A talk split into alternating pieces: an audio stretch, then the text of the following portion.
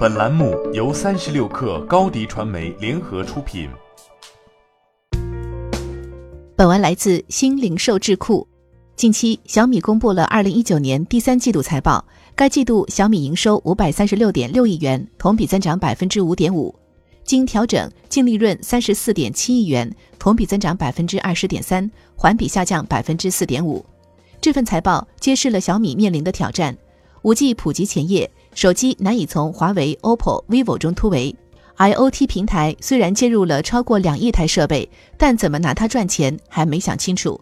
二零一九年第三季度，小米在全球卖出三千两百一十万台智能手机，收入三百二十三亿元，与上一季度基本持平。二零一五年，雷军形容中国手机行业的竞争恐怖的一塌糊涂，现在竞争进入了地狱模式。眼下，五 G 刚拉开帷幕。各大手机厂商像饿狼般的扑了上去。中国市场第一款五 G 手机八月份开卖，据 IDC 数据，到九月，中国五 G 手机整体出货量已达四十八点五万部。五 G 的竞争中，华为也具备强大的实力。手机厂商都想凭着五 G 的机遇扭转竞争格局。针对五 G，小米也做了很多准备。今年九月，小米旗下第一款商用五 G 手机小米九 Pro 发布。雷军称。明年计划推出超过十款以上的五 G 手机，覆盖中高端所有价位。为了生产五 G 旗舰手机，小米还在北京亦庄自己建了个工厂，预计十二月底正式投产，设计年产能一百万台。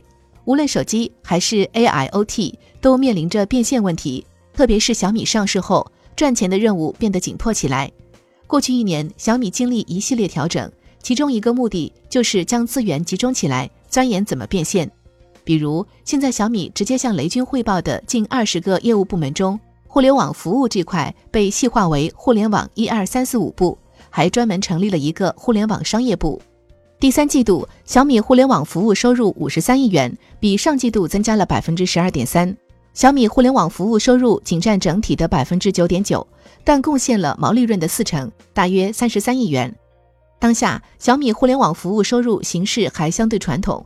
如手机广告、游戏、油品电商、金融科技、电视互联网服务、海外互联网服务，其中广告收入占了一半。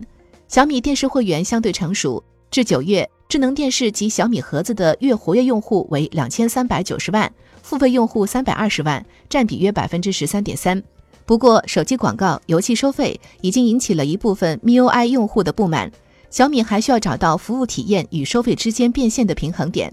去年八月，小米有品电商部门从生态链部门中独立出来，单独跑。一年内在合肥、南京、上海开出四家线下店。二零一九年上半年，有品电商平台的 GMV 达三十八亿元，同比翻了一倍。小米称，第三季度有品的 GMV 保持了较快的同比增长。所以，小米既不是手机公司，也不是硬件公司，而是一家零售公司。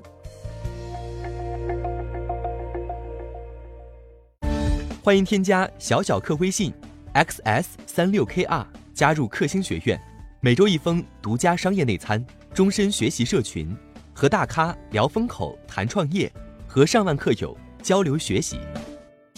高迪传媒，我们制造影响力。商务合作，请关注新浪微博高迪传媒。